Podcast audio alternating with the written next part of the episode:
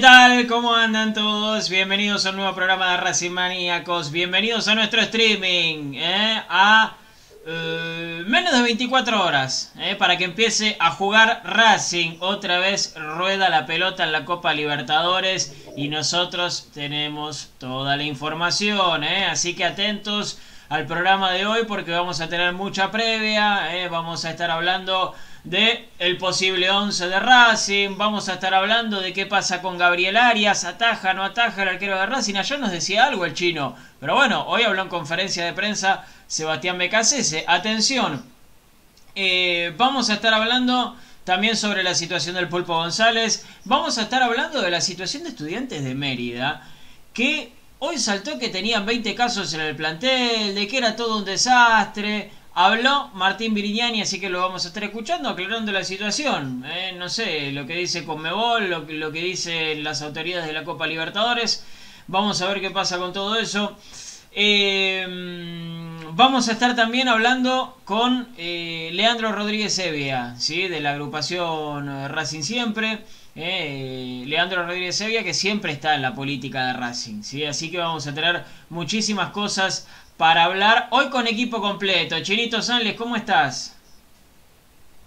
¿Cómo va, Palito Guillermo? ¿Todo bien? ¿Cómo anda Edu, Ale, a todo el mundo Racing que está del otro lado? Bien, tenemos muchísimas novedades eh, para darles. Ayer fue un programa cargadísimo y para hoy eh, les prometo lo mismo porque tenemos de todo, obviamente previa de partido y por lo cual vamos a tener que hablar de, un posible 11. Eh, es cierto que BKC se probó varios equipos, pero nosotros le vamos a dar el que, a mi entender, es el que va a terminar jugando ante estudiantes de Mérida. Así que, Ale, prepare lapicera, prepare cuaderno, que va a tener el 11. Bien, bien. Ale Raviti, ¿ya estás preparado entonces? Muy bien. ¿Todo bien, Ale? Bueno, muchachos, sí, bien chino, eh, te anticipaste porque hoy me tenés que entregar el 11. Por fin vuelve a jugar Racing. Eh, no recuerdo, ya como 15 días hace el último partido, 20 días. Y más, o, menos. Sí. bueno, eh, para cerrar el grupo creo que hay que ganar. No quiero enterarme bien qué, fue el tema del COVID, a ver si el chino me puede dar detalles, porque sabíamos que iba a pasar, ¿no? Que si iba, iba a haber contagios. Bueno, fue justo en el grupo de Racing, pero no queda claro si van a poder jugar con siete, escuché hoy por la tarde. Algo ilógico, así que quiero, quiero despejar esa duda. En cuanto a política me parece bien. Eh, a priori me parece que el único que le va eh, a pelear la presidencia a Blanco en las futuras elecciones, no parece que va a haber, otro candidato, así que va a ser bueno hablar con, con Lean de Racing. Bueno, bien, bien. ¿Vos decís que va a ser el único que le va a pelear? Ojo, ¿eh? Yo estuve escuchando muchos nombres. ¿Más de una lista va a haber? ¿Parte del oficialismo? Eh, no sé. No, vos decís de parte de, lo... Bueno, hay mucha gente dentro del oficialismo hoy. Eh, pero realmente no, no lo sé. ¿eh? Yo estuve escuchando muchísimas cosas. Como siempre, especulaciones, ¿no? Pero eh, se estuvieron escuchando muchísimas cosas. Así que lo vamos a estar hablando en un ratito con, con Leandro Rodríguez Evia. primero tengo que saludar a Edu Menegazzi. ¿Cómo estás, Edu? Hola, ¿qué tal muchachos? ¿Cómo andan? ¿Todo bien? ¿Todo bien por acá? Yo también tengo acá la libreta para anotar, ¿eh? Muy bien. Espero, espero al chino que me dé toda la información y que me confirme el equipo.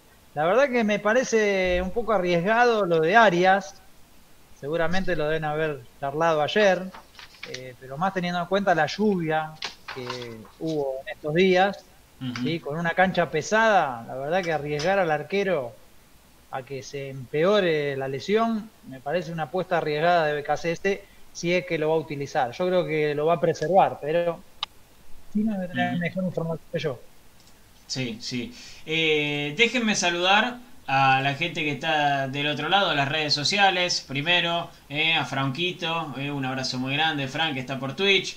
Cristian Favalolo, no es Favaloro, es Favarolo. Atención, porque yo casi me confundo el apellido. Vamos Racing, mañana hay que ganar. Laura, hola, ¿se juega al final del partido a pesar de que hay 20 positivos de COVID? Parece que sí, Laura, todavía no dijeron nada. Todavía no dijeron nada sobre eso. Vamos a KD, vamos, nos dice Héctor Oliveira, un abrazo muy grande. Mario Hernán, vamos la KD, mañana tenemos que ser nosotros. ¿Se juega con el tema de los positivos de, estudiantes o no es así? Dice Héctor Javier Toimil. Lo mismo, por ahora se juega y yo creo que se va a jugar, ¿eh? Yo creo que se va a jugar. Eh, Ernesto Gabriel Melillo, vamos la academia, un saludo para todos. Eh, saludos desde Merlo, vamos Racing, dice Toby Capuzzo. Camila Cuña, Eh, vamos, Academia. Hoy me enteré que está por remodelar el estadio. Hablen de eso. Camila, ayer le dedicamos aproximadamente 50 minutos a eso. Así que, eh, pará, porque puede verlo el programa de ayer. Tranquilamente. Lo puede ver, así que se puede enterar de todo, Camila. ¿eh? Sobre, sobre, lo que pasó. ¿eh? Hablamos muchísimo de eso. Tuvimos muchos videos y muchas explicaciones. Así que tranquilamente lo puede ver. Santiago Bolsen, buenas noches, eh, como siempre para vos.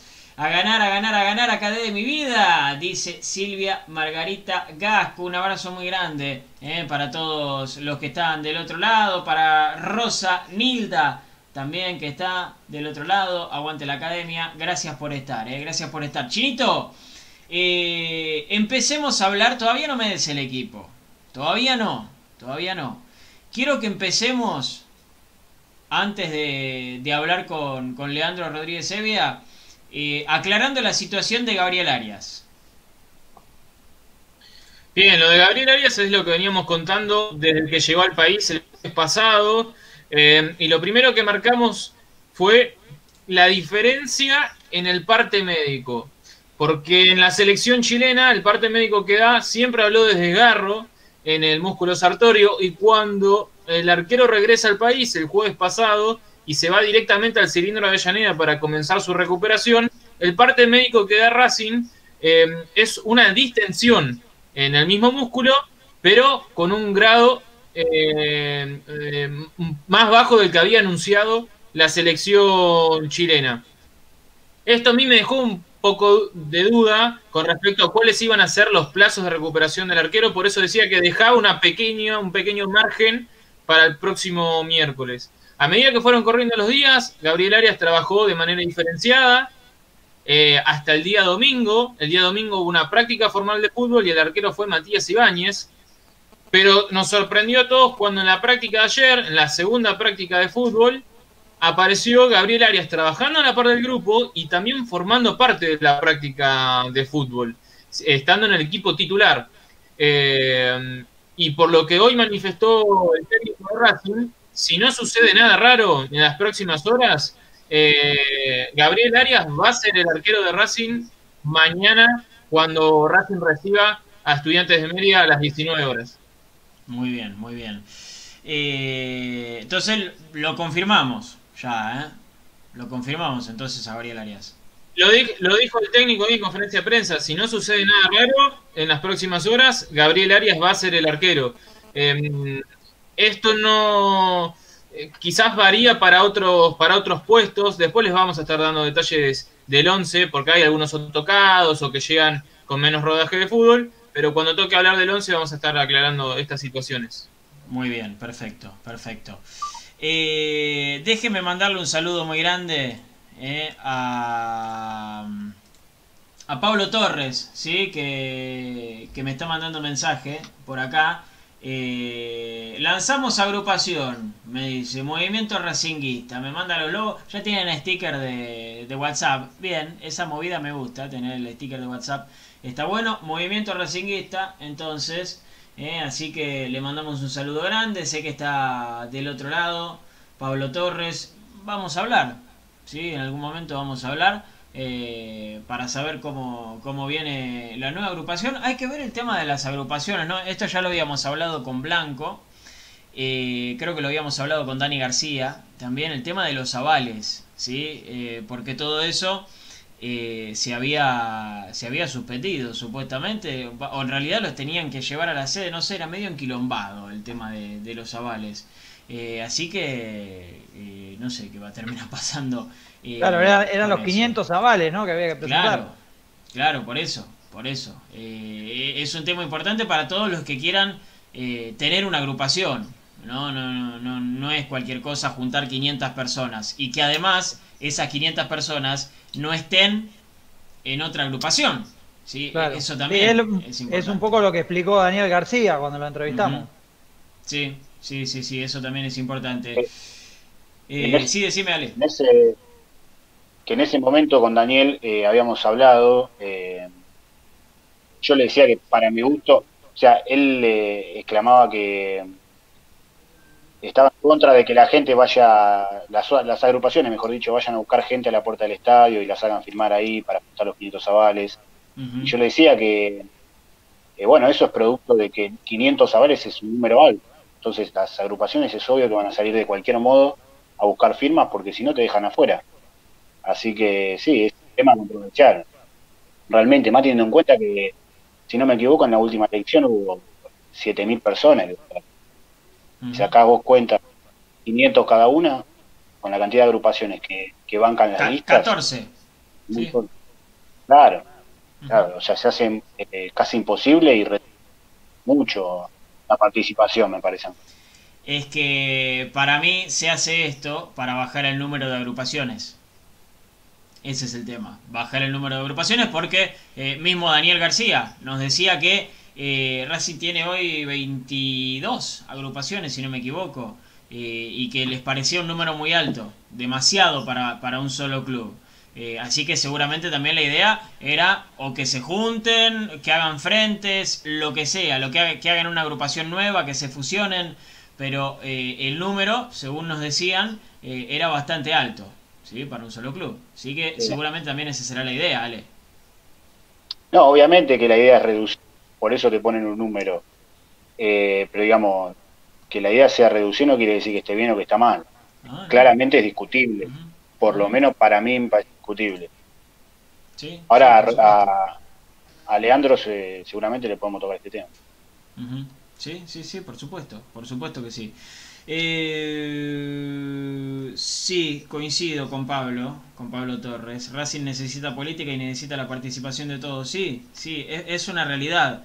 Eh, hay que meterse, hay que averiguar, ¿sí? De la política. A mí no, no, no, me gusta lo que dice que no les interesa, porque después cuando le va mal al club, te quejas y puteas al presidente. Pero si hubieses elegido bien al presidente, hubieses hecho el laburo de informarte, por lo menos sabría por qué lo puteaba, por qué no lo puteaba, qué sé yo, no sé. Eh, pero siempre hay que, eh, que, adentrarse, ¿sí? comprometerse con la política del club, ¿sí? porque es la única manera de que el club crezca. ¿sí? Es la única manera de que el club crezca. Ernesto pregunta, ¿es verdad lo de los positivos? ¿Cómo entraban al país siendo positivos? Ernesto, qué buena pregunta. Eso es lo que se pregunta Racing. Qué buena pregunta que hizo Ernesto. Muy bien, muy bien. Es claramente el tema del día, muchachos. Sí. es lo que se, pregunta Racing. Por eso, Pablito, levantaron teléfonos del club, se comunicaron con las instituciones sanitarias correspondientes, con Ministerio de Salud, se comunicaron con Conmebol y dijeron, mirá, yo quiero un papel firmado que si pasa algo los responsables son ustedes, los responsables son Comebol, por nosotros perfecto y hoy, un día antes del partido, nos enteramos que hubo 20 eh, contagiados hace 10 días. Eh, bueno, así que en Racing obviamente esto fue toda una sorpresa y, y obviamente causa temor. Sí, perdón, sí, sí, perdón. Perdón, pero un papel firmado para hacerse responsable de qué? ¿De qué sirve?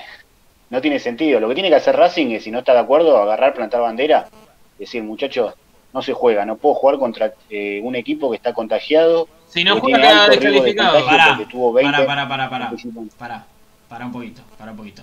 ¿Les parece si antes de discutir, para, ¿les parece si antes de discutir escuchamos al técnico de estudiantes de Mérida? que estuvo hablando de esto. Dale. Me, parece lo más lógico. Después podemos coincidir o, no, ¿eh? Coincidamos o no, eso no importa. Pero me parece lo más lógico escuchar primero al técnico de estudiantes de Mérida, ¿eh? los invito. Lamentablemente, hace un, tiempo atrás, aproximadamente 15 días, eh, cuando llegamos de, Lima, eh, tuvimos un, brote bastante importante dentro del plantel, muchos jugadores infectados, eh, bueno, por la cantidad de días, gracias a Dios también fueron todos asintomáticos, pero bueno, los PCR dieron positivos y bueno, nada, no hemos podido trabajar mucho por una cuestión normal. Y por suerte estamos bien ahora, ya están todos los jugadores habilitados para el día de mañana, pero bueno, ha sido muy, muy difícil en una delegación eh, de casi 40 personas, casi el 60-70% infectados. ¿no? tal cual lo estás diciendo vos, igual para venir a este partido obviamente que repetimos los PCR y muchos han dado negativos.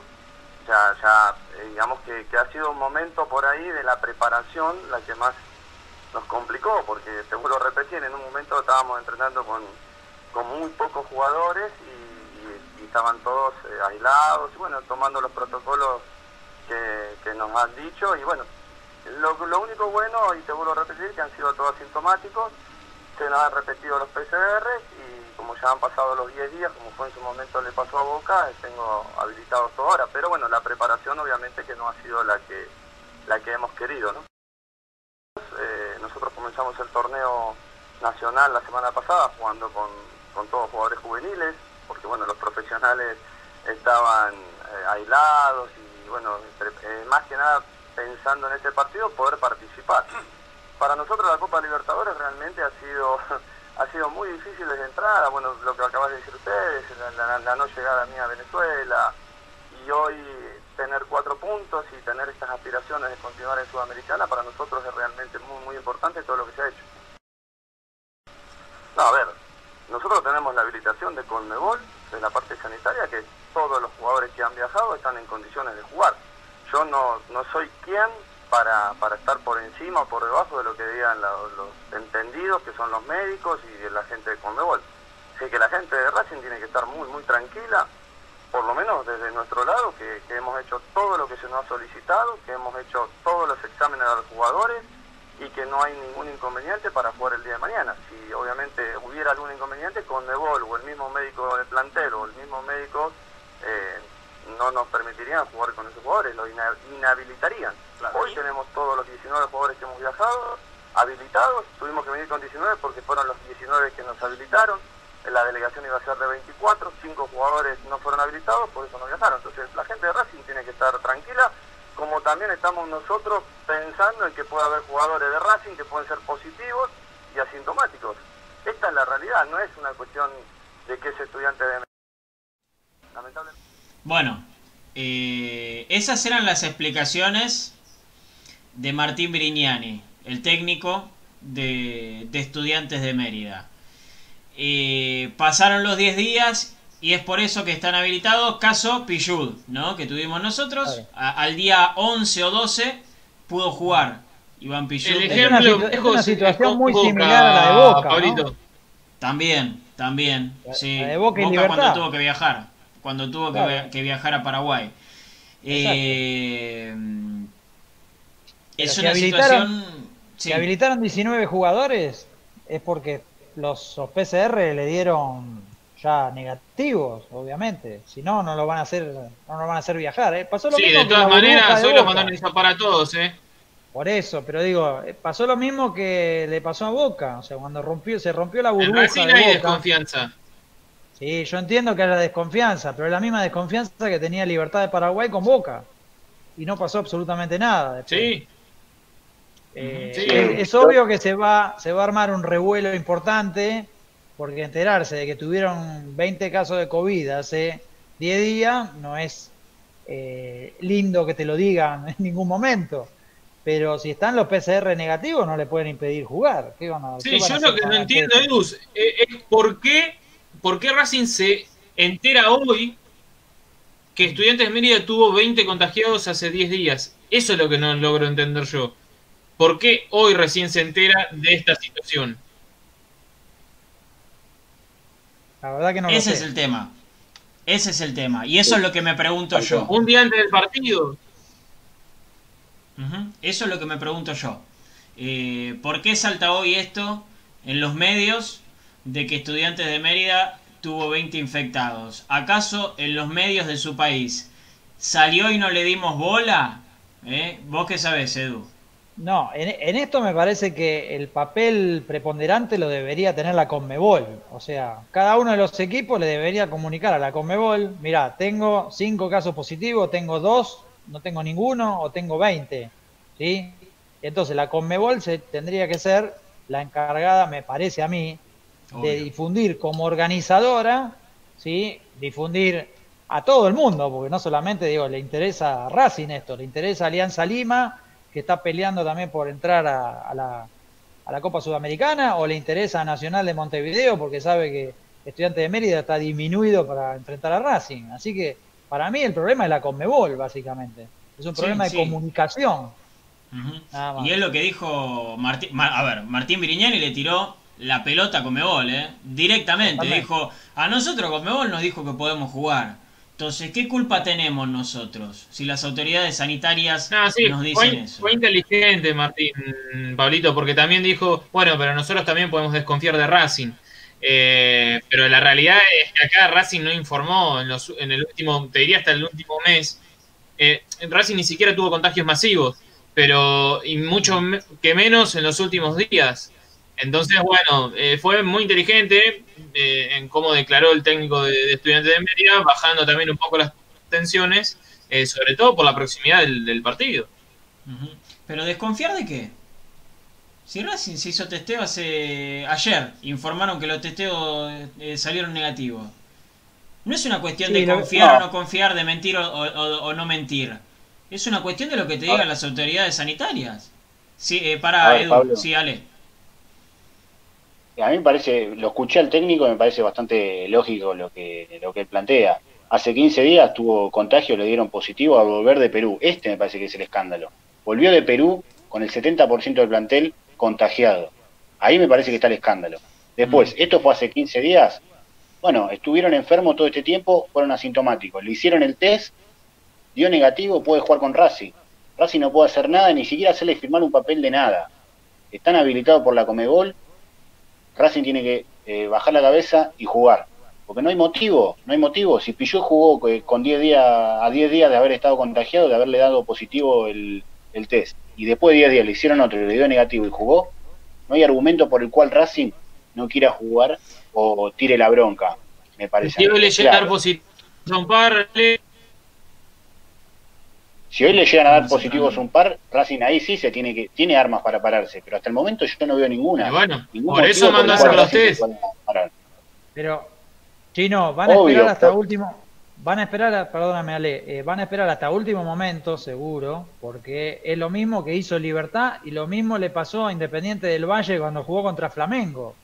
Flamengo, cuando viajó a Ecuador, ¿sí? se contagiaron un montón de jugadores, incluso antes del partido, ¿sí? y ya después con el partido en curso, ¿sí? se contagiaron integrantes del cuerpo técnico, se contagiaron jugadores, y jugó muy disminuido la revancha en Brasil, y sin embargo jugaron igual porque hay una lista de 40 jugadores, de 50 en algunos casos, ¿sí? Y porque eh, está prevista esta, eh, o sea, este, este tema, esta eventualidad que se puede dar en la Copa Libertadores está prevista. Entonces, no tenés argumento mientras presentes siete jugadores, ya lo dijo Alejandro Domínguez varias veces, presidente de la Conmebol, vos tenés que jugar. Así que eh, no, no tenés mucho derecho al pataleo. Si viajaron 19 jugadores y los 19 le dio negativo el, el, test de PCR último que le hicieron? ¿O suponete que le dé alguno positivo mañana? O sepamos el resultado positivo, bueno, quedarán afuera del banco de suplente, listo. Tienen que jugar. Sí, sí, sí, sí. Eh, el tema eh, eh, son los viajes, ¿no? porque yo imagino que los test tienen que ser antes de viajar, también, por si hay que subir o bajar a algunas personas, no van a viajar los 40 o los 50 en algunos casos. Así que imagino que los test los habrán hecho, ¿sí, Edu? Claro, pero no, no se olviden que cuando Racing fue a Uruguay a jugar con Nacional, ¿sí? llegaron al aeropuerto de Montevideo y le hicieron test sorpresa a todos los jugadores de Racing. ¿sí? Entonces, digamos, no es descabellado lo que hoy planteó Racing de, tuvieron 20 casos, bueno, háganse otro hisopado acá para ver si realmente son todos negativos o no. Sí, Ale. Pero perdón, eh, el Estado argentino es el que tiene que hacerle los test. Llegan al país y ahí el Estado argentino o el Estado uruguayo, el Estado paraguayo o el peruano, ahí tiene que hacerle test como cualquier persona que entra al país. No puede no hacerle test. el tema es que, Sí. El tema, perdóname, Ale, es que llegaron al aeropuerto del Palomar o al aeropuerto de San Fernando, ¿no? ¿Fue? Me parece que entraron por San Fernando, ¿no? como vienen en un charter, no vinieron por Ezeiza, ¿sí? Eh, y ahí me parece que es donde falló el control. Pero más allá de quién se hace cargo del hisopado, me parece que Racing no tiene demasiado derecho a, patalear, me parece. Y aparte, eh, por un tema más, yo se los había planteado hace más o menos, eh, no sé, 15 días, que cuando esto avance, cuando la Copa avance, todos los clubes van a tener que hacer sus propios test al equipo contrario, porque eh, es feo lo que voy a decir, pero se juega una semifinal y vos tenés contagiado dos figuras, existe la posibilidad de que los van a Entonces, todos los equipos tienen que hacerle test a todos los jugadores contrarios, a todos los cuerpos técnicos para asegurarse de que nadie tiene COVID, porque esto va a pasar, esto es fútbol y se viven las irregularidades del fútbol. Así que yo te voy a decir, yo te voy a decir, Ale, eh, en la Champions League hicieron burbuja en, en Portugal, jugaron en Lisboa, terminó la Champions, Mbappé, Neymar, Di María y no sé quién más dieron positivo. Paredes. Y por eso, me vas, a decir, me vas a decir, claro, me vas a decir que no estaban contagiados en el partido. Y bueno, por eso te digo, dicen, que se parece... Dicen que se contagiaron en un yate, no sé. No sé, eh, no es descabellado lo que plantea Ale, no es descabellado. Escúchenme, escúchenme. Eh, ya lo vamos a presentar a Leandro Rodríguez Sevilla, que ya lo tenemos del otro lado, eh, que ya lo estoy viendo en la previa.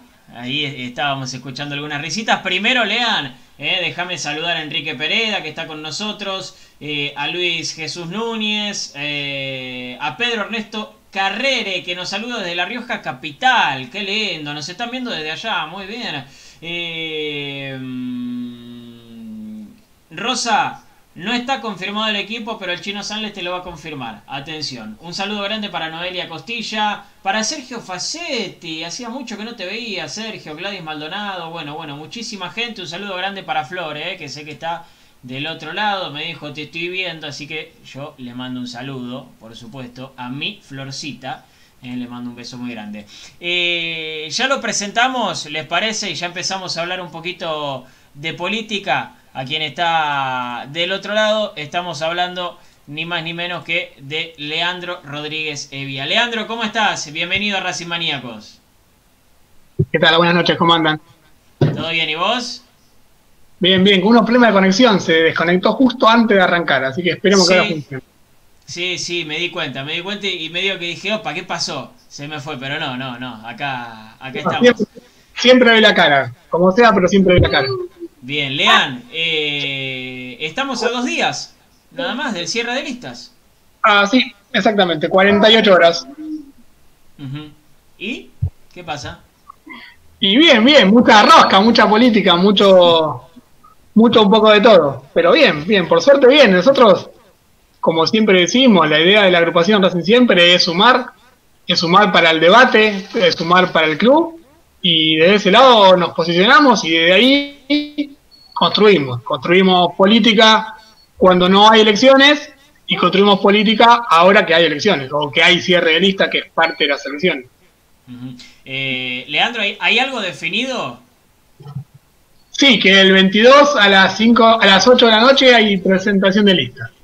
Y que hay una lista, hay un oficialismo muy fuerte que intentó por todos los medios eh, cooptar a todas las agrupaciones que estaban ahí dando vueltas, lo consiguió con algunas y con otras no, no pudo o no quiso eh, sumarlo a, una supuesta lista única.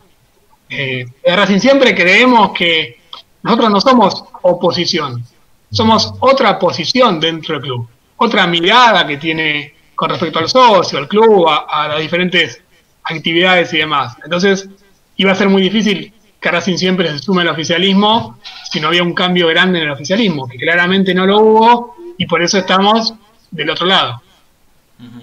Eh, Leandro, vos, me dijiste ya que, eh, hasta el 22 a las 8 de la noche eh, no se define nada. Es más, hay veces que se han cambiado nombres, ahí a 5 minutos, a 2 minutos del cierre de listas, pero ¿podemos confirmar que ustedes van a estar participando de las elecciones? Sí, sin duda, sin duda. Racing siempre eh, consideramos al, momento democrático como un momento fundamental y fundacional del club. Eh, fuimos grandes opositores a Blanquiceleste y al gerenciamiento eh, que le negaban esa posibilidad al socio. Entonces, somos parte importante y, creemos que, es necesario la participación. Yo te escuchaba al principio con un mensaje de Pablo Torres, es fundamental la participación política. No solo en el momento eleccionario que es este, sino durante todo el año. Pero este es un momento también importante donde queremos ser parte, queremos participar y queremos eh, dar el debate con nuestras ideas. Buenas, malas, mejores o peores, pero si uno no, no expresa qué club quiere, hacia dónde quiere llevar al club y hacia dónde quiere que vaya nuestro querido Racing, eh, no tiene sentido participar en la vida política. Eh, sos la primera persona eh, con, la que hablamos en este ciclo de, transmisiones que tenemos, que, no es del oficialismo y recién me dijiste algo interesante que obviamente no me lo iban a decir desde el oficialismo, que, justamente, y vuelvo a repetir oficialismo, qué feo que queda, intentaron captar algunas agrupaciones. Eh, ¿cómo, ¿Cómo fue este tema? ¿Intentaron captar algunas? ¿Algunas no pudieron? ¿Algunas no quisieron? ¿Cómo fue? Eh, y básicamente es parte de eh, el juego político, donde el oficialismo desde su fortaleza intenta que la oposición cada vez más débil. Esto de divide y reinarás es bastante importante en el mundo Racing desde siempre. Eh, y bueno, así se dio que agrupaciones con una mirada bastante crítica del proceso de Blanco eh, terminan cerrando un acuerdo o incorporándose al gobierno eh, bajo esa bajo esa, esa política de el oficialismo de sumar a los que pueda y, dejar a otros que no somos tan tan dóciles o tan serviles del lado de afuera. Eh, ¿Se acercaron a Racing siempre? ¿Intentaron captarlos? Eh, captarlos? Eh, casi, digo, hay una, hay una, una metodología rara del oficialismo que no es hablar con la agrupación, sino hablar con algún integrante de la agrupación, intentando romper, o sea, en vez de, tratar de sumar a las agrupaciones, intenta romper a las agrupaciones y llevándose a algún que otro integrante de la misma. Desde nuestro lugar, eh, nuestra la persona que fue contactada, que te digo con nombre y apellido, se llama Pedro Aragunde, que fue parte de, la fiscalizadora durante mucho tiempo, eh, lo remitió a la agrupación. Dijeron, si esto es un, acuerdo, es un acuerdo de agrupaciones, y hablen con nuestro presidente, que es Leandro. Claramente no me llamaron, porque no, no soy no, soy del agrado de, del ciblanquismo, ¿no? Hay, hay, hay, hay blanco y hay un ciblanquismo. Eh, yo no soy ciblanquista, entonces no, no me llamaron. Eh, Edu Menegazzi, abro el juego, dale. Sí, ¿qué tal Leandro? Buenas noches, ¿cómo estás? Eh, lo primero que te quería preguntar es cuáles son las principales diferencias que en este momento los están alejando del oficialismo. Uf, montón, montón. En principio, si la querés como un marco general, eh, nosotros queremos un club más abierto al socio, un club más enfocado en lo social y no tan cerrado, no tan elitista. Yo vi ayer el programa de ustedes con respecto a la reforma del, cilindro. Nadie puede dudar de que hay que modernizarlo al cilindro. Estamos de acuerdo en eso. El título es hermoso, es como la reforma de estatuto. Nadie podía negar que había que hacer una reforma de estatuto. Ahora, cuando uno entra en el contenido de la reforma de estatuto y en el contenido de esta reforma del cilindro, ve, por ejemplo, que se sacan populares para poner plateas. Eh, estaría bueno discutir si el socio de Racing quiere más plateas o más populares. Estaría bueno discutir todo el, arco político, eh, porque es una reforma que va a llevar cinco años y es una reforma por 20, 30 años del cilindro. Todos somos parte del cilindro en nuestra casa, la de todos, la del oficialismo, la de la oposición y la de aquellos que no hacen política. Entonces, todos deberíamos discutir eh, si le sacamos ese lugar de popular al socio, ¿a dónde va a ir el socio? ¿Qué va a pasar con esos socios que no pueden ir a esa popular? ¿Se le va a dar platea gratis? ¿Se le va a dar platea más barata? ¿Va a haber eh, un acuerdo para que aquellos socios que tienen determinada cantidad de años puedan entrar a platea? Porque Racing tiene 20.000 plateas, de las cuales 8.000 son abonadas. Hay, hay 12.000 plateas que se venden partido a partido, pero no todo el mundo puede pagarla.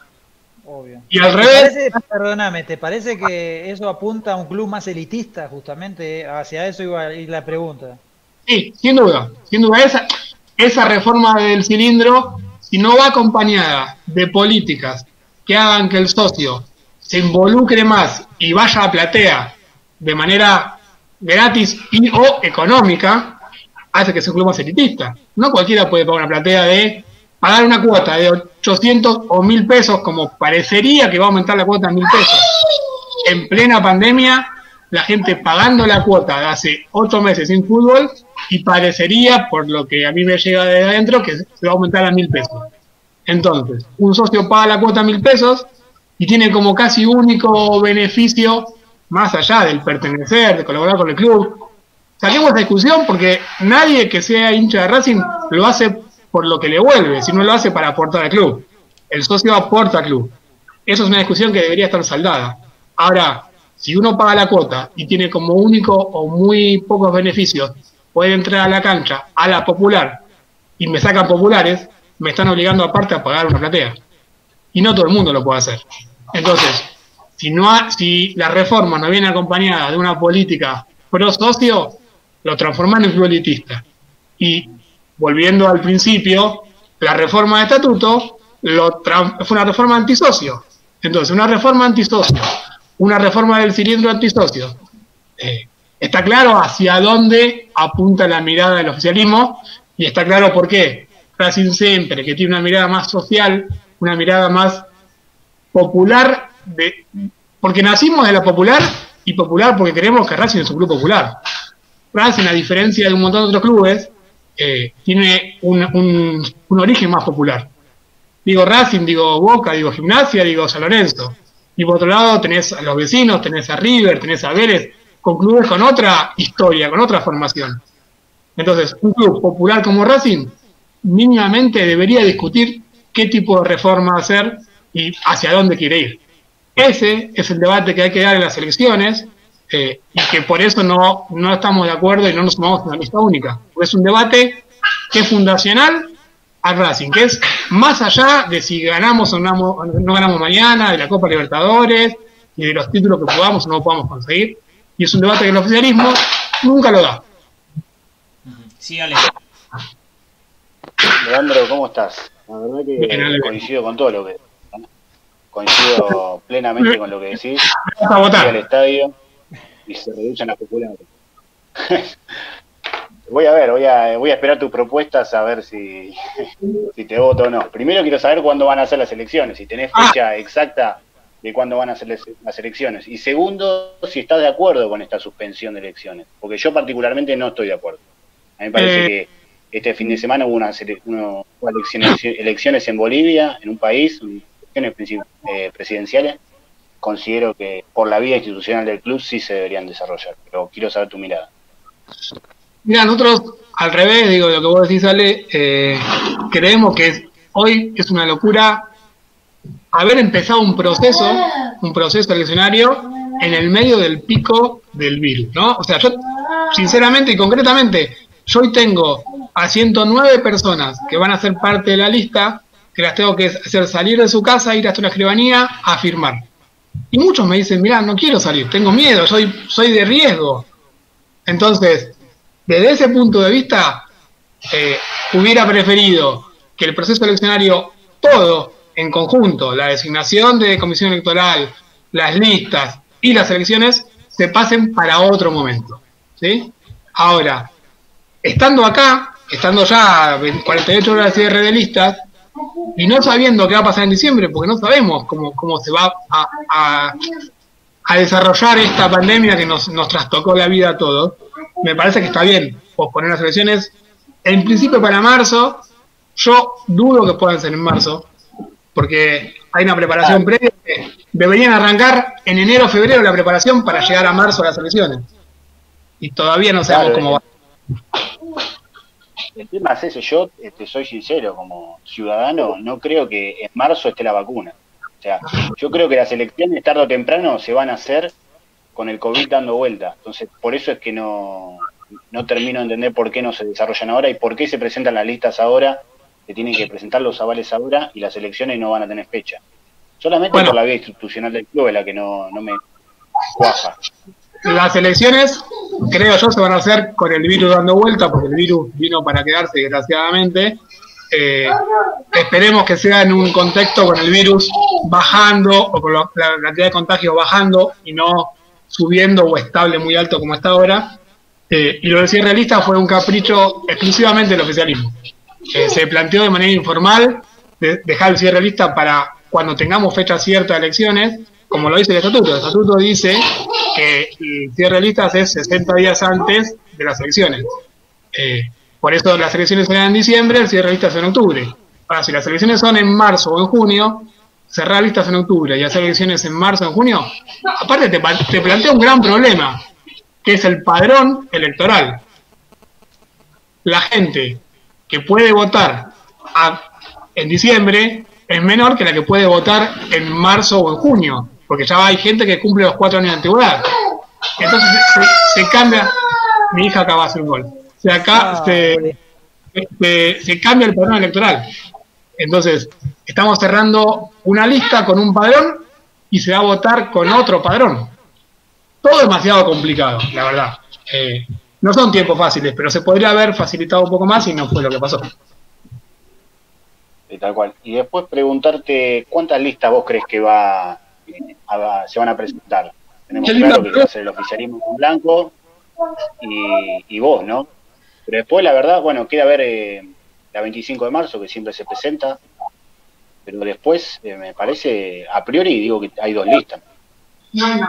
Ojalá, estaría bueno que haya dos listas. Y cuando digo ojalá, porque sería una manera de emprolijar el debate. Un debate claramente eh, oficialismo con un discurso y con una propuesta, que sabemos básicamente cuál es. Esta ya es la tercera elección de, Víctor Blanco, entonces eh, más o menos conocemos las propuestas que puede plantear el oficialismo. Y del otro lado está otra posición que te, que te nombraba, con una posición unificada, con una visión unificada. Eh, la última elección no pudo ser. La última elección hubo tres listas, nosotros fuimos una, después tuvo el futuro llegó y después tuvo el oficialismo. Eh, porque esta oposición o esta otra oposición que está afuera no se puso de acuerdo en la mirada de club que había que teníamos. Ojalá ahora pudiéramos sentarnos todos en una mesa y armar una lista única, un frente único, eh, que creo que enriquece mucho más el debate porque termina siendo eh, más clara la posición de cada uno. Faltan 48 horas, no estamos lejos de eso, pero falta. O sea, la verdad que falta.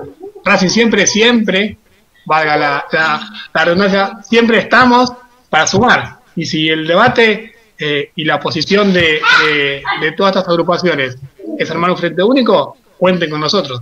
Ahora, el frente único tiene que tener en común una mirada en común de club, no es para repartir cargos. Pues para repartir cargos, con nosotros no cuenten porque no nos interesan los cargos. No estamos por, el protocolo o por la chapita. Estamos para hacer más grande Racing.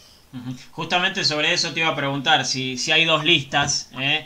Eh, tengo entendido que se puede llegar a hacer un arreglo, eh, tener eh, la, minoría, ¿sí? la gente en, no en comisión directiva. pero se puede llegar a hacer un arreglo para no tener que hacer las elecciones, para no gastar el dinero de las elecciones, básicamente. ¿Esto es así? ¿Se puede hacer? ¿Estarían dispuestos o no? No, no. No habría elecciones únicamente si hubiera lista única. El estatuto lo marca así. Si hubiera lista única, una sola lista, ahí sí no hay elecciones, se proclama ganador y de la lista que se presentó ingresan todos. O sea, trinomio, fiscalizadora, todo, toda la lista completa. Al haber dos o más listas, ya tiene que haber elección. Bien, perfecto, perfecto. Está, bueno, está bueno aclararlo eso. Dale vos, Chinito. Leandro, buenas noches. Eh, uno de los temas a los que apuntaste eh, cuando empezaste a, desarrollar tus argumentos fue este master plan para modernizar el, cilindro. Em, ¿Crees que, fue una movida oportuna para endulzar a, los hinchas de Racing y que va a ser el, caballo de batalla del oficialismo de acá en las elecciones? Y es, posible, es posible. Este es la cuarta vez que anuncian la modificación del cilindro. O sea, yo ayer me sentía como en el día de la marmota, donde viste que arranca, arranca, llega tu momento, se corta y vuelve a arrancar, y así estabas en un rulo temporal Ojalá, de vuelta, lo decía al principio, el cilindro es hermoso y necesita remodelación y modernización. Eso es indiscutible. Eh, ojalá se pueda hacer. Ojalá también se dé el debate de para qué y de qué manera. Eh, yo creo que hay muchas deudas en, la gestión blanco, muchas, pero la más grande es Ferrotura. La más grande es eh, no haber invertido los 140 millones de dólares que recibió esta gestión. No digo todo, no digo la mitad, digo el 20%. El 20% de 140 millones son 28 millones de dólares. Ayer anunciaron esta reforma, supuestamente 20 millones de dólares. O sea, ya se podía haber hecho, estar paga y te quedaban 8 millones de dólares más, si hubieras invertido el 20% de lo que ingresó. Y está a la vista que ni Tita, ni el colegio, ni Villa del Parque, ni el cilindro, ni E6 tienen invertido siquiera 2, 3 millones de dólares. No están invertidos. Entonces, eso creo que es la gran, la gran deuda, el, gran problema que tiene, que tiene la gestión Blanco. Eh, ¿Qué pasó con toda la plata que entró? Sí, Ale. ¿Y, para vos dónde fue? Eh, Leandro, eh, vos me decías en la anterior pregunta, por lo que yo te dije que estaba de acuerdo, me vas a votar. Yo creo, te, una, humilde opinión o consejo de socio, eh, tendrías que presentar vos tu propio proyecto de estadio, a ver de qué trata, porque por ahí esa es la manera, ¿no? Si ellos la presentan como, como la idea para volver a ganar las elecciones, por ahí ustedes también tienen que, ir por el mismo camino, ¿no? Presentar el proyecto de nuevo estadio y tal vez eh, así como más. Mira, el tema del proyecto te, cuento, digo, uno puede agarrar el proyecto este que se presentó ayer. O, en realidad para mí esto no es un proyecto, esto es un render bien armado, pero de proyecto le falta bastante. Por lo menos lo que mostraron, a lo mejor está, pero lo que mostraron es un render lindo. Pero digo, ahí tenés varios puntos. Lo que es vestuario, zona mixta y túnel, está perfecto, hay que hacerlo, hay que modernizarlo eh, y te lo exige Conmebol. No vas a poder participar de competencias internacionales si no tenés la zona mixta y el vestuario, el, túnel para salir los, dos juntos y demás. Las cabinas de transmisión arriba, como estamos, están ahí eh, diseñadas, es un proyecto que inicié yo junto con Alfredo Chiodini en el año 2011, siendo dirigente. Ya del año 2011 estamos hablando y pensando de que Racing no tiene cabina de transmisión. Ustedes conocen bien, los medios partidarios van a las cabinas que están en la popular que son de hace 30 años. Los medios nacionales se dividen los palcos B. Los palcos B del, lado de la platea B, hay palcos que están divididos en dos o hasta en tres para que las radios o los medios nacionales estén ahí. Y después hay un palco A que usa la televisión, pero no hay cabinas, no hay sector cabina. Entonces, cuando ahora estás en competencias internacionales y vienen televisiones de otro lado, no tienen dónde instalarse. Eso digo, son cuestiones que el estadio lo tiene que hacer, lo tiene que resolver. Ahora, a mí me hubiera gustado, por ejemplo, que el, el, predio del cilindro ahora se agrandó, con las nuevas tierras sobre la calle Milito. Eh, eso nosotros ya hace tiempo venimos presentando un proyecto para darle lugar a los deportes, para darle lugar a una confitería. Vos fíjate, de acuerdo ahora, presentan una confitería en el recinto de honor. Eh, no todo el mundo, no todo el, hincha Racing pasa por la platea A para, para estar en esa confitería. Hay que tener una confitería del otro lado, del lado de Milito, del lado de Colón, para que todo el socio que va a la popular pueda estar en esa confitería.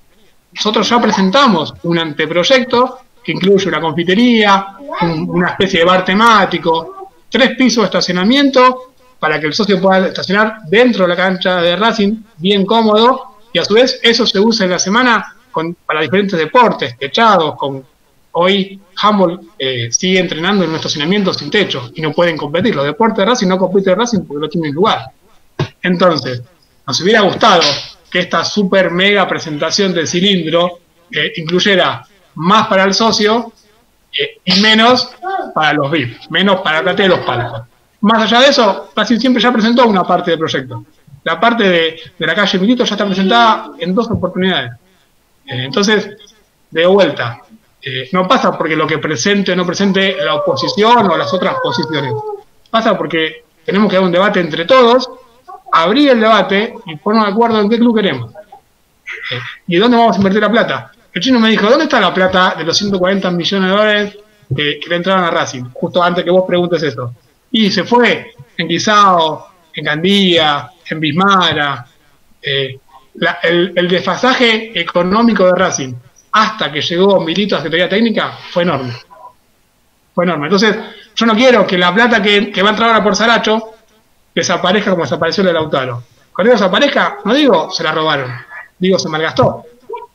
Vendimos a Lautaro Martínez la mejor aparición del fútbol argentino en los últimos 20, 30 años, una de las ventas más grandes de la historia de Racing, y ya nos quedamos sin plata.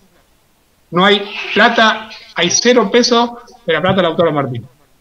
Y obras tampoco hay. Entonces ahora que se vende a Saracho y que se va a cobrar buena plata por Saracho, hay que invertirla y invertirla bien. Y también quería preguntarte qué hubieras hecho vos en el caso de que hayas sido presidente ¿no? en, plena pandemia con el tema de la cuota del socio, ¿no? Es un tema que está dando vuelta que eh, a priori, digamos, en números eh, es mínimo, ¿no? Porque son 850 pesos que, cada, que paga cada socio, pero eh, hoy está recibiendo nada, absolutamente nada, entonces es un tema controversial. ¿Qué hubieras hecho vos como presidente de Racing en este caso? Hay, hay, hay dos enfoques sobre eso. El que siguió pagando, eh, reconocerle de alguna manera, con camisetas, con regalos, con, lo que sea, reconocerle el esfuerzo que hizo porque siguió pagando. Y es un montón. Pagar durante 6, 7, 8 meses. Eh, digo, hay un montón de acciones de marketing, desde regalos o videos de jugadores.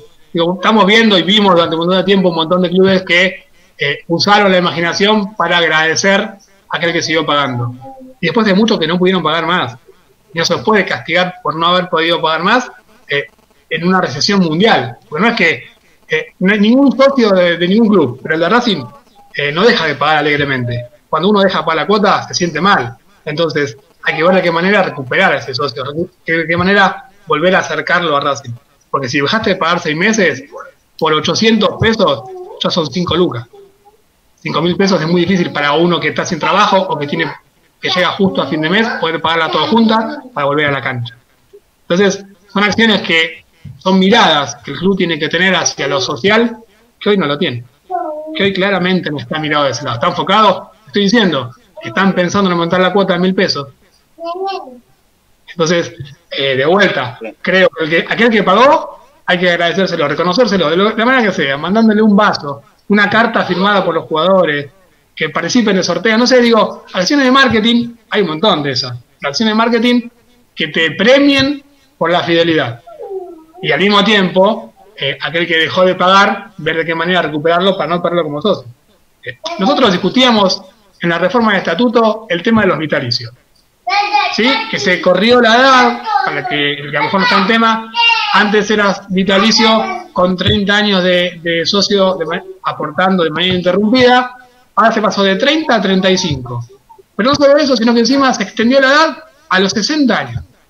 Entonces, por que vos pagues 35 años de, socio, si no tenés los 60 años de edad, no puede ser vitalicio. Y decíamos, antes de la pandemia, que Racing había pasado por el descenso, por la quiebra, y esos vitalicios que habían seguido, esos socios que habían seguido pagando, se merecían ser vitalicios, era un premio. Bueno, lo mismo ahora. Aquel que durante la pandemia pagó démosle un premio, porque hizo un esfuerzo grande. Pagó durante 6, 7, 8, 10 meses sin poder ir a la cancha. Entonces, de vuelta a esa reforma que en diciembre de, 2002, de, 2019 parecía eh, iba en contra del socio y que estaba mal, eh, post pandemia se ve peor todavía. Eh, Leandro, sí. Eh, hoy el oficialismo da la sensación de que está muy fuerte de cara a las elecciones. Eh, primero te voy a preguntar si coincidís con, esa idea. Eh, ¿Está, ¿Está fuerte el oficialismo de cara a las elecciones? Sí, sí, está muy fuerte por un montón de cuestiones. Primero, porque Racing vino de época muy mala.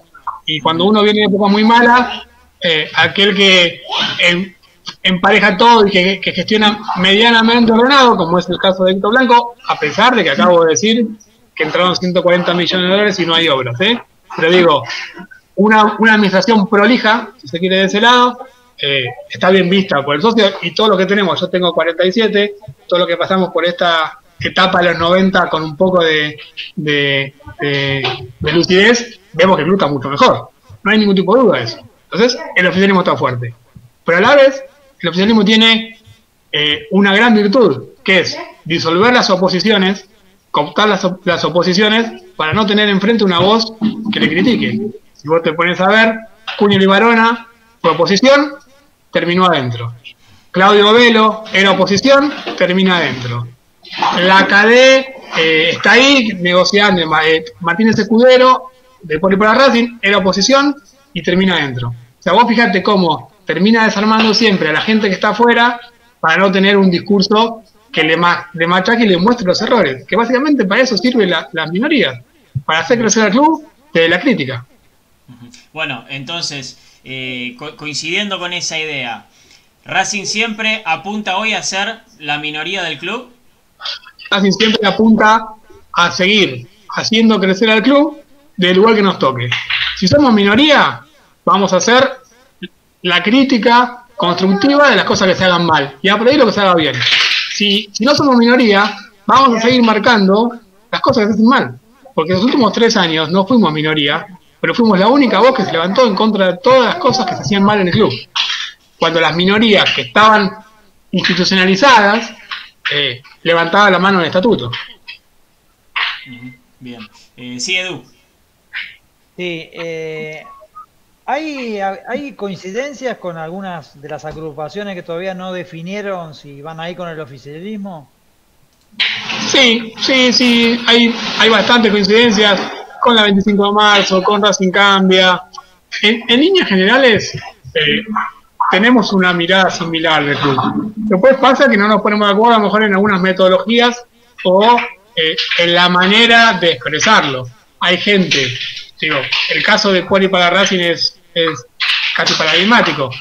Piensan, el club muy parecido a nosotros, pero terminaron eh, en una negociación ingresando al oficialismo porque creen que desde adentro es más fácil que desde afuera. Eh, son cuestiones políticas y está bien y, bienvenido que, así sea. Nosotros creemos que uno eh, esté donde esté, adentro, afuera, oficialismo o, minoría, tiene que decir lo que, lo que le parece y lo que está mal. Y muchas veces estando adentro no te dejan. Muchas veces de adentro tenés que decir sí blanco a todo. Y por eso es que nosotros no somos parte de eso. Está bien. Eh, fuiste muy crítico con muchas de las, de las cosas que hizo el oficialismo a través de todos estos años de mandato. Eh, ¿Qué cosas buenas le encontrás a la gestión de Blanco? Si es que las hay, no sé. Sí, sí, bueno. Sí, vuelta. E, el orden que tiene el club, el ordenamiento, es muy, digo, es muy difícil encontrar un club que esté tan ordenado como Racing hoy en día. ¿sí? Creo que Boca Racing, River no tanto, porque River tiene un bastante problemas, los vecinos están muy complicados y demás. Racing está ordenado, eso está perfecto. Nuestra crítica es, con la cantidad de recursos que, tu, que obtuvo este, este oficialismo, se podría haber crecido mucho más. Esa es la crítica, si, si me preguntás, esa es la crítica. ¿Estamos bien? Vamos a estar mucho mejor. Perfecto. Eh, Leandro, ya me dijiste y repito esto, hasta el 22 a las 8 no se cierra nada, pero ponele, ponele que estamos en el 22, 8 y 5. ¿Cómo sería el trinomio de Leandro Rodríguez Evia? Hoy el trinomio, hoy repetimos la fórmula. Hoy somos, si, fuera agrupación Racing siempre, sin ningún tipo de alianza, el trinomio es el mismo que, la vez pasada. Rodríguez Evia, Bartalini y Cúcaro. Muy bien. Perfecto, perfecto. Eh, tema, tema cupo femenino. Tema cupo femenino, ¿en qué sentido? Nosotros eh, presentamos una propuesta de verdad. Digo, justo ahí Ale me decía por qué no presentaba la propuesta del estadio y, yo le mostré que habíamos presentado la propuesta de Milito. Presentamos en su momento para el cupo femenino una propuesta de verdad eh, que, que incluía que, de acuerdo a la proporción del padrón en cada elección, tuviera que verse reflejado en las listas. O sea, hoy el padrón femenino, digamos, es un 30%. Entonces las listas deberían tener un 30%. Si mañana, por lo que fuera, eh, el padrón femenino fuera el 90% de los socios y socias de Racing, las listas deberían reflejar eso. De esa manera, vos ibas parejo al desarrollo de lo social.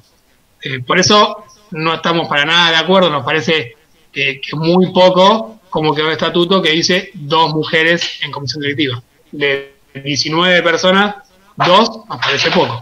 O no, no es ni un 10%.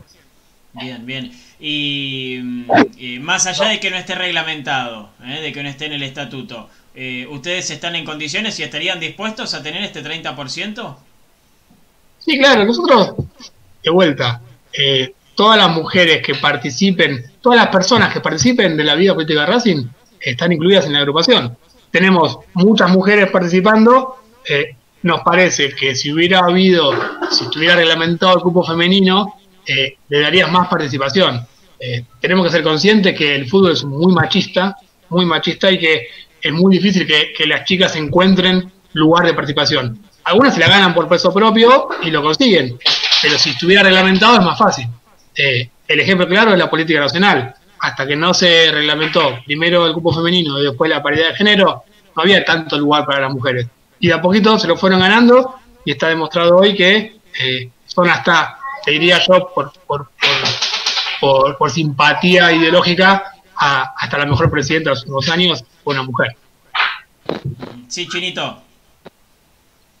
Leandro, eh, mi pregunta va por el lado social. En varios momentos de la nota marcaste y hablaste relacionado a los beneficios que tiene hoy en día el socio.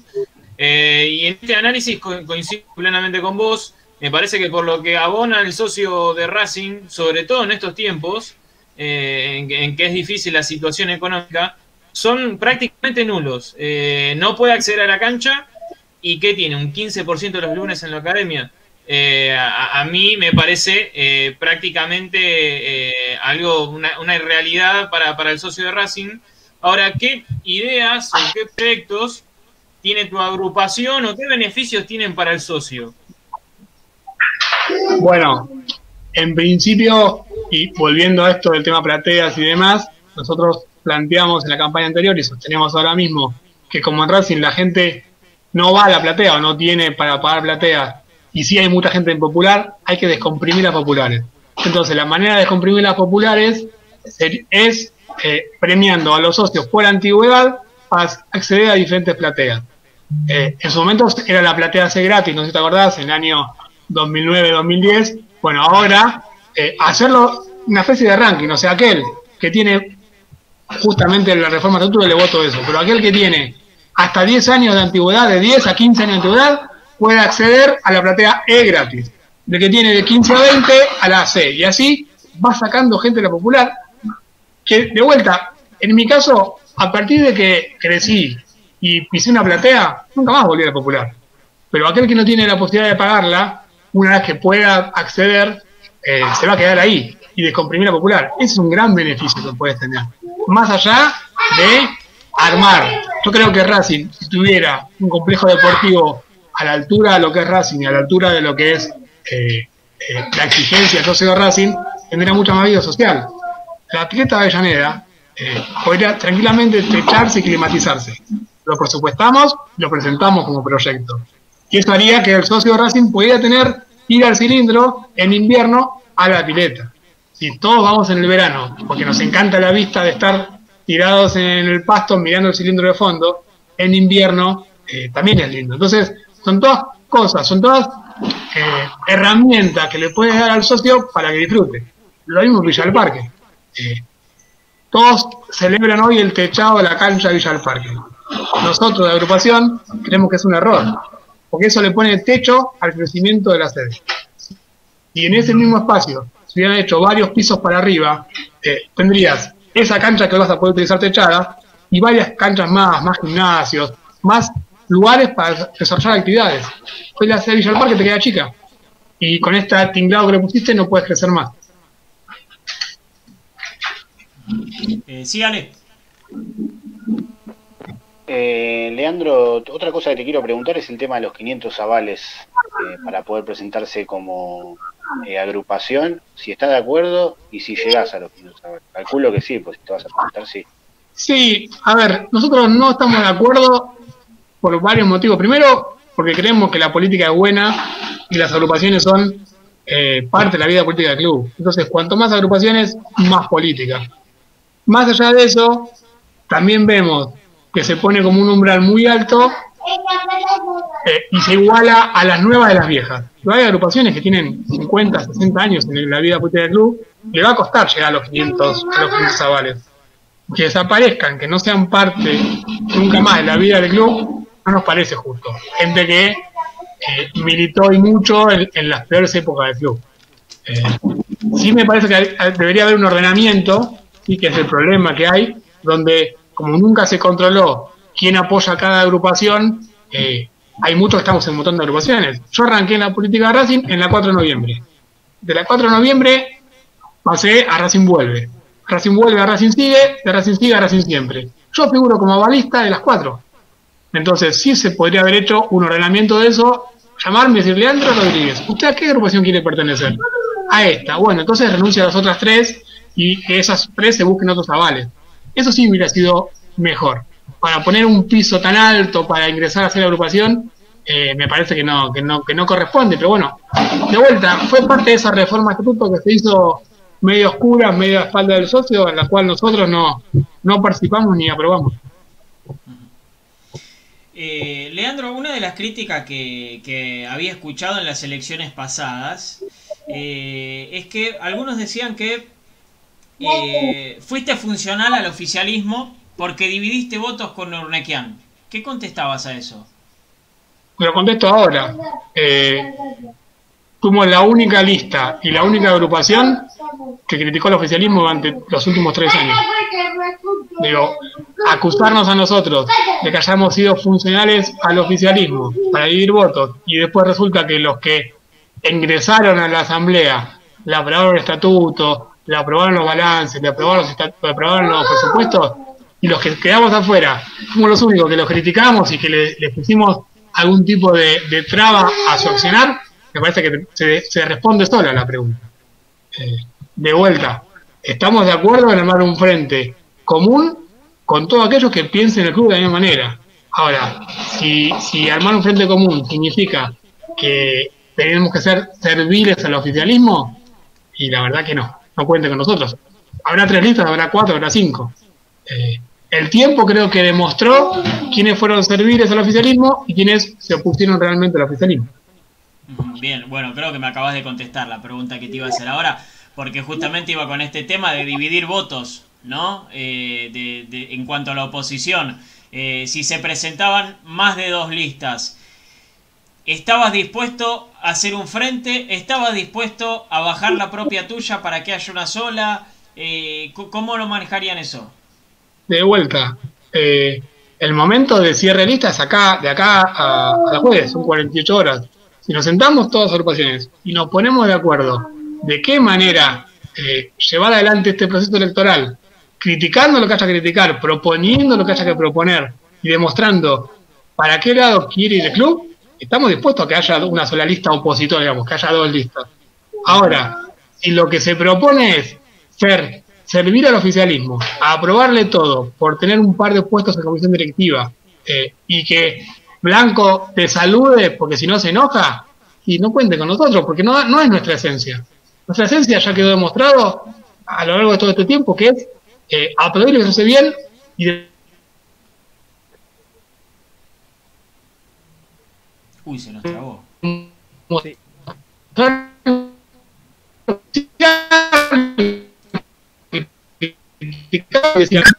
si para eso quieren cooptarnos y que nos callemos,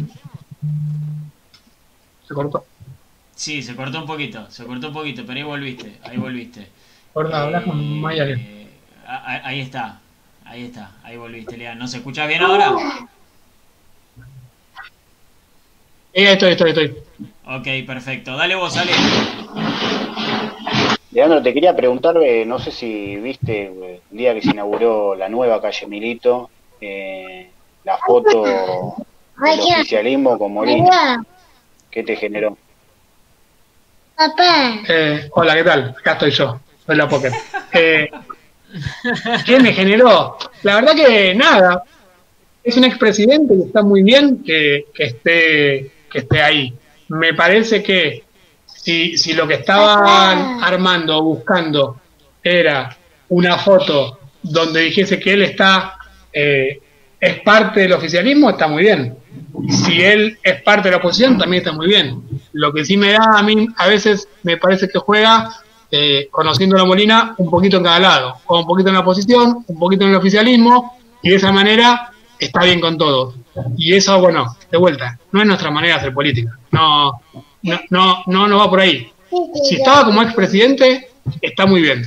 Si estaba en ese lugar como operador político, que creo que tiene mucho más que ver con cómo, pasó, eh, no está para nada bien. Pero bueno, cada uno decide con quién caminar y, de qué manera manejarse.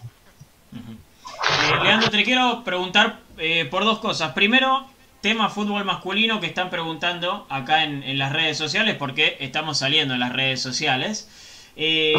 preguntan en Twitch, tema futbolístico, ¿seguirías con una secretaría técnica manejada con Milito o cambiarías ese tema? No, bueno, en un momento de, la charla lo dije, el cambio que, hizo Racing del fútbol profesional desde que asumió Diego Milito, o sea, desde que asumió la Secretaría Técnica, saquémosle el nombre, digo, porque yo lo recontrabanco a Diego, ¿no? Pero digo, acá lo importante es la función. La Secretaría Técnica como lugar, como estructura eh, profesional de elegir jugadores, de, buscar jugadores y demás. Obviamente, eh, Diego Milito le agrega un plus que es su gran pertenencia a Racing. Pero a eso hay que agregarle, digo, ahí, Diego tiene una estructura de cuatro personas. Otro día hay una charla, si la vieron, con Monchi del Sevilla. Eh, la Secretaría Técnica del Sevilla tiene 26 personas trabajando. Y, Sevilla es el cuarto, quinto club de, España, no es el tercero, no es el Atlético de Madrid. Eh, Racing debería tener una, estructura de 10, 15 personas trabajando, no cuatro. Entonces, creo que hay que profundizar lo que se está haciendo.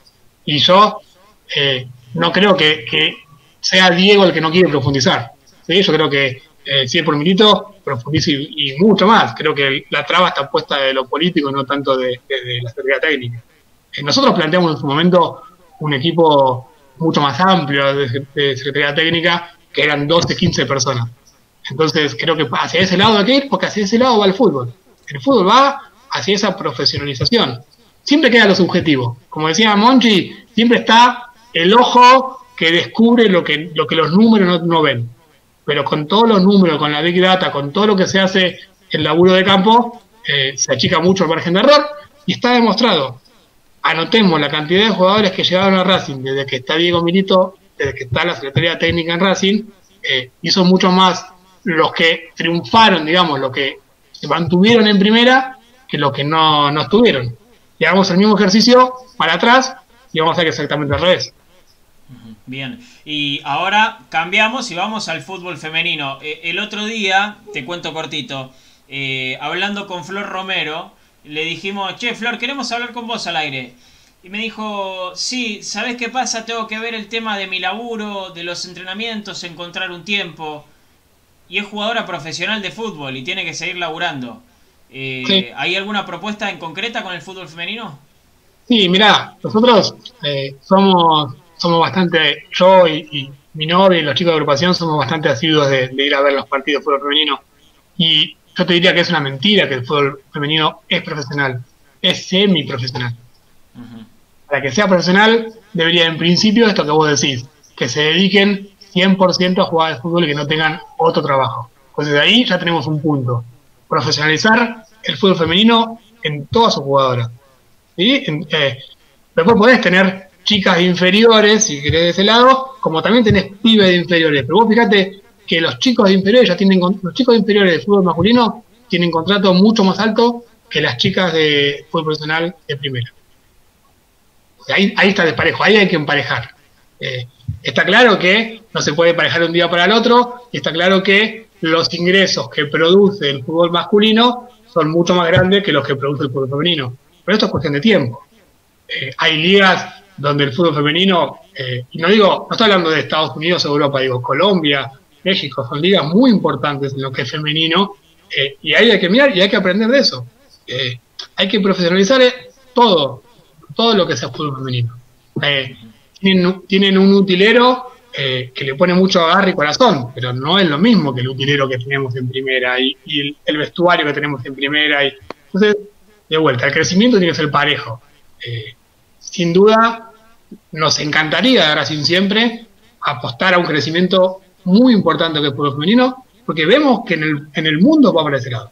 O sea, el último mundial de fútbol, eh, la selección de Estados Unidos generó unos ingresos por marketing tremendos para la Federación de Estados Unidos. Eh, Argentina puede ir para ese lado porque tiene material eh, y Racing, con el nombre que tiene, con, el, con, la capa que es Racing Club, también puede ir para ese lado. Bien. Edu. Sí, Leandro, te saco un poquito, bueno, es interesante lo que decís del fútbol femenino, pero te, llevo a un tema que es la comunicación del club, eh, que en muchos sectores coinciden que, tiene algunas fallas.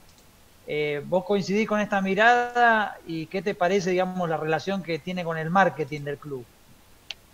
En marketing se creció mucho. Eh, la verdad que se está haciendo un trabajo interesante en marketing. Creo que la comunicación falla.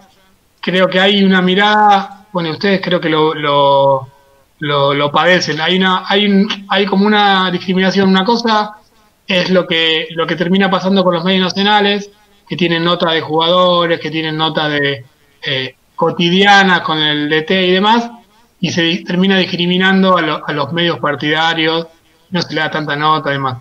Este medio, justamente, Racing Maníacos, tiene un poquito más de, chapa, pero hay muchos medios partidarios más chicos que no, llegan a eso. Creo que eso hay que democratizarlo, si se quiere, ¿no? Hacerlo un poco más horizontal.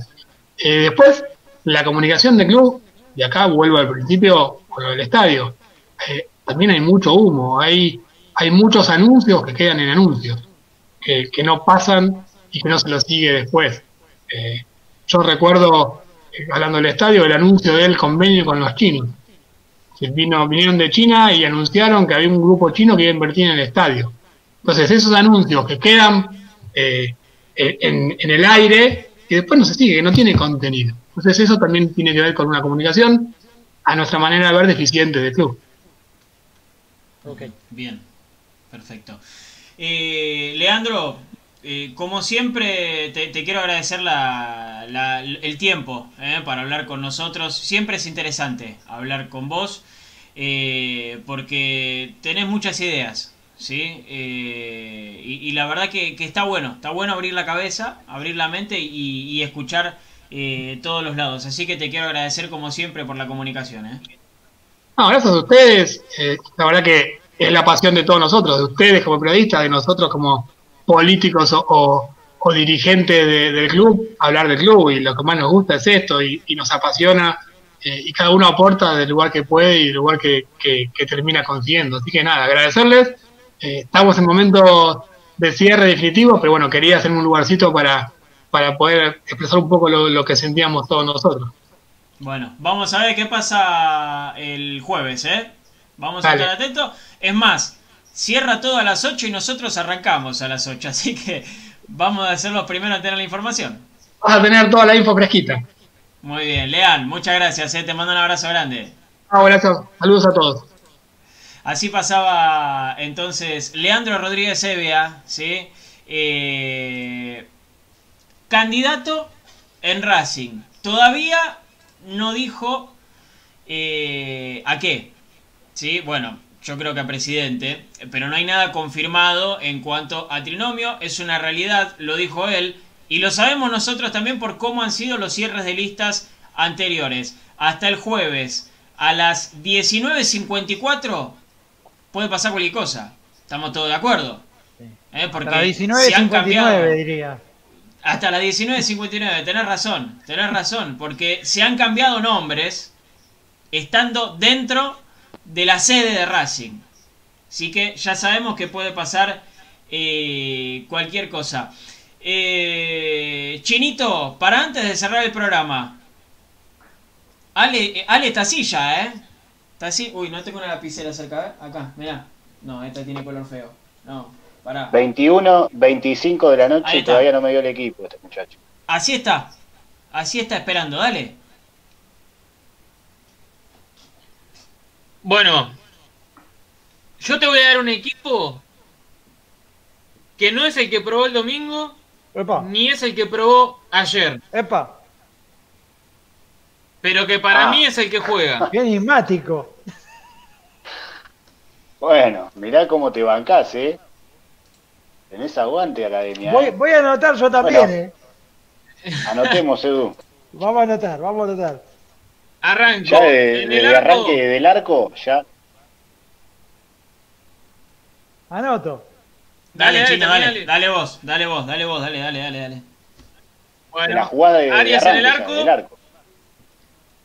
Pichud, Neri Domínguez, Sigali, Mena, Melgarejo, Chelo Díaz, Miranda, Solari, Reniero Fertoli. Me falta Lisandro López, Chino. A mí me falta roja. Así es. También Sin licha y sin O sea, vos roja. decís que juega, juega con dos puntas. No juega con, un- con dos extremos, no juega. No, no, no. Justamente está Sí. diciendo que juega con dos extremos. Solari y Ferto. en Solari, este- en- En, claro, en esta formación, en esta formación por momentos se va a transformar en un 4-1-4-1, en otros momentos un 4-3-3, cuando Racing retroceda muchas veces en 4-4-2. Sabemos la facilidad que tiene eh, BKCS para ir diagramando diferentes dibujos tácticos, no solo en su proceso, sino también en, en el mismo partido. Repito eh, lo, lo que les decía antes de darles el equipo. El domingo probó un 11, que era con Matías Ibáñez en el arco, eh, con Rojas en mitad de cancha. Bueno, tenía varias modificaciones. Ayer probó con otro equipo, con Arias en el arco, eh, con Lisandro y Reniero en ataque.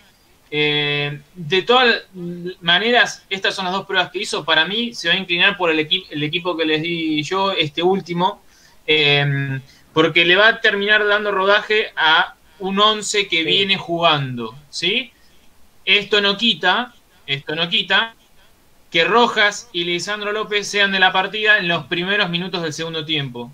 Imagino quizás a Lisandro eh, eh, acompañando a, a- a Reniero si el resultado no es favorable, sino siendo uno por otro, eh, y también a Rojas ingresando, por ejemplo, por Melgarejo.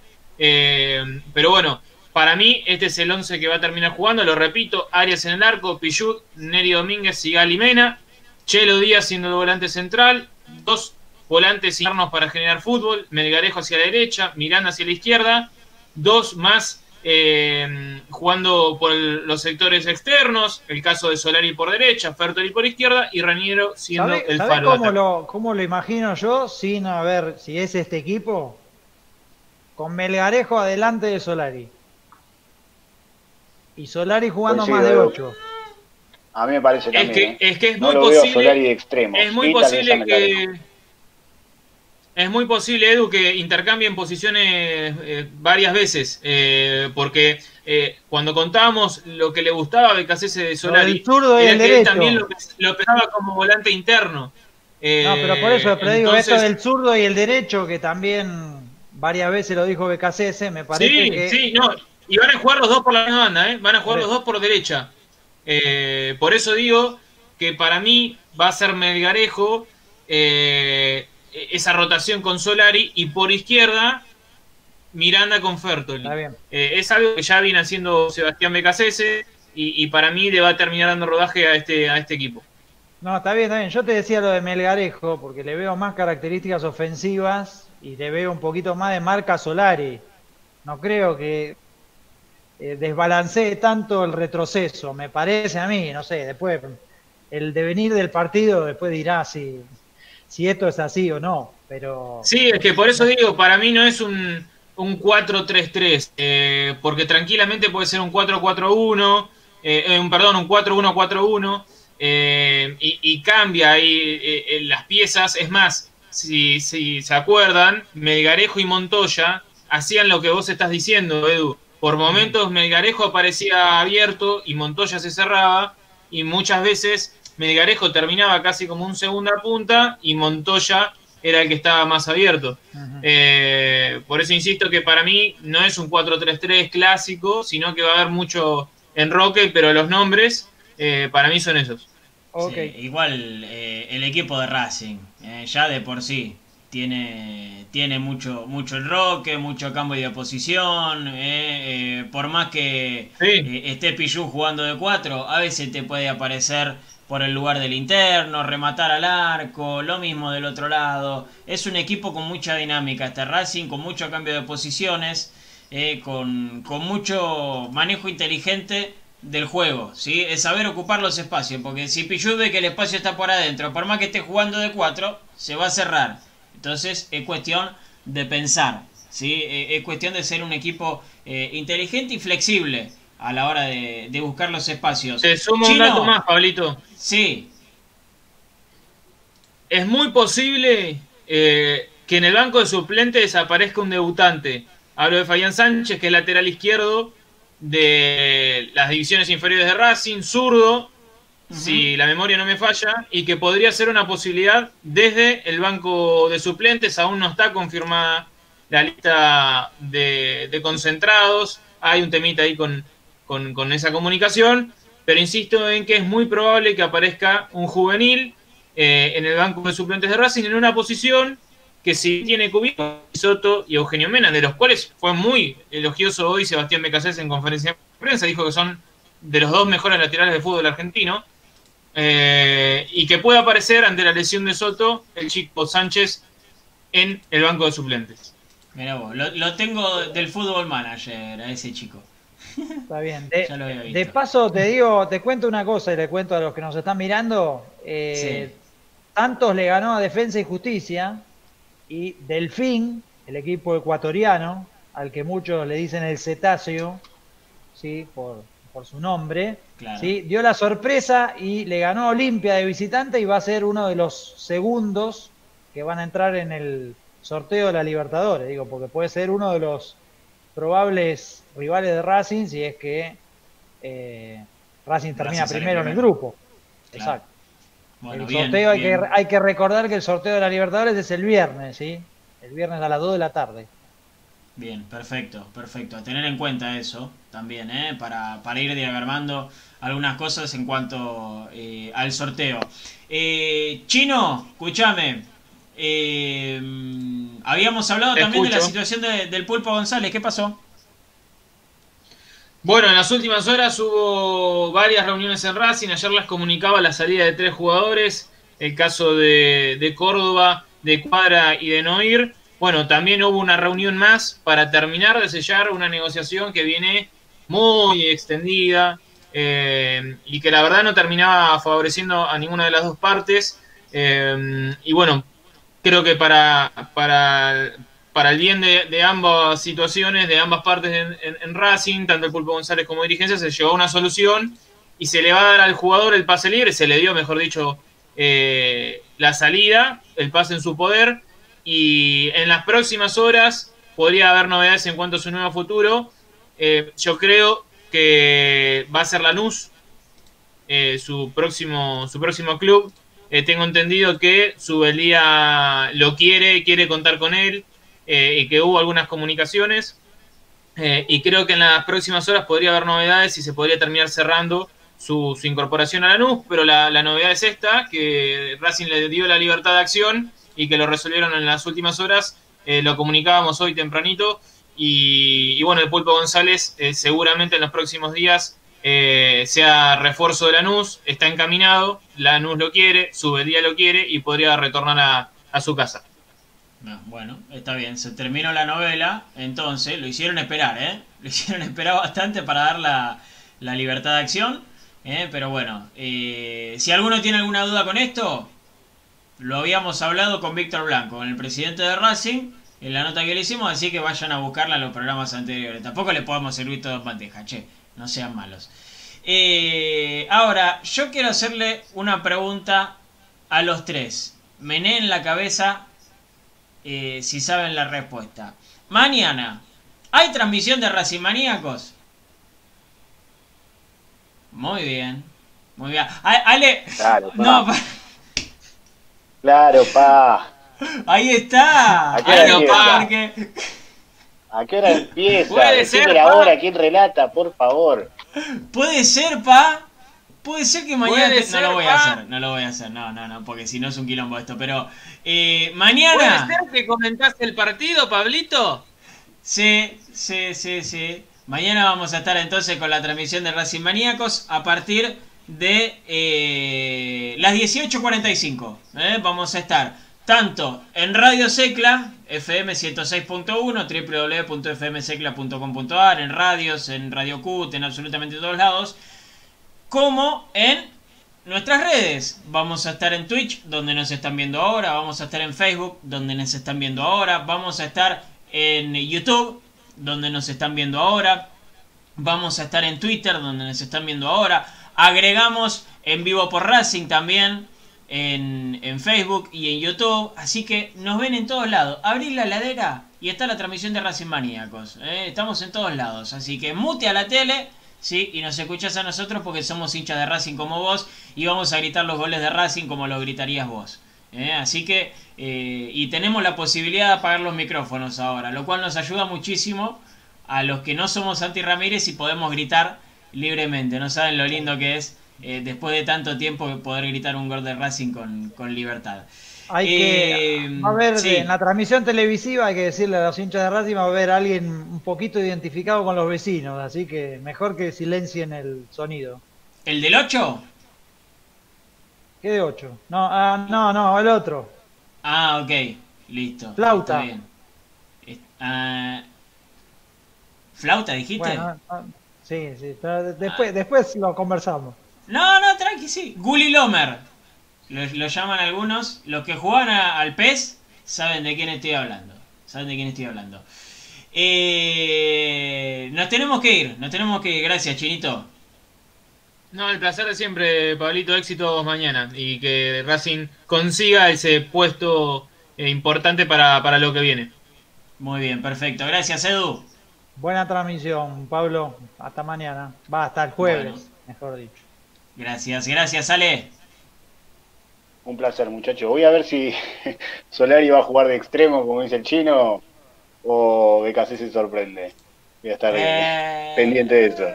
No solamente, no solamente Solari. ¿eh? Dame, dame ganada, dame, dame ganada A si muerte. es el equipo. Si, A muerte, si cuando chino. dan la formación es el que te di yo, ahí, ahí hablamos. Ahí está, ahí está, me gusta. Queda, queda entonces el desafío para lo que queda de la semana. Gracias a todos los que estuvieron del otro lado, ¿eh? de verdad. Gladys, un abrazo grande. Manuel García, eh, Beto Bernis, Liliana Beatriz del Papa. eh, oh, Marisa, ¿cómo estás? Qué lindo verte. Eh, Alejandro Bambini también, Manuel García, eh, Alejandro Escabino, no te puedo decir Alejandro porque faltaste el respeto y no está bueno eso. Eh, para Seba Sacadé también, Enrique Pereda, eh, saludos a la gente de YouTube también, Gonzalo Ramírez, eh, David Zagardoy, que nos escucha desde Quilmes, muy bien, Valentín Bucio, Sergio Valencia, eh, Javier Cóceres, qué lindo leerte, Nelly Ferreira, eh, Javier Andrada, un saludo grande a la producción, un saludo grande a Flor, un saludo grande eh, a Ramiro, eh, que, me dijeron que siempre está atento, a Racing Maníacos, más que nada en época de elecciones, eh, que está atento siempre, así que un saludo muy grande a Ramirito, eh, que lo mira por la pantalla de su celular, o de la compu, no sé. Eh, nos vamos, gracias por haber estado. Acá, abajo, nos siguen a nosotros, nos mandan mensajes, lo que a ustedes se les ocurra. Mañana, vamos Racing, carajo. Mañana tenemos que salir primero del grupo. Vamos Racing. Chao.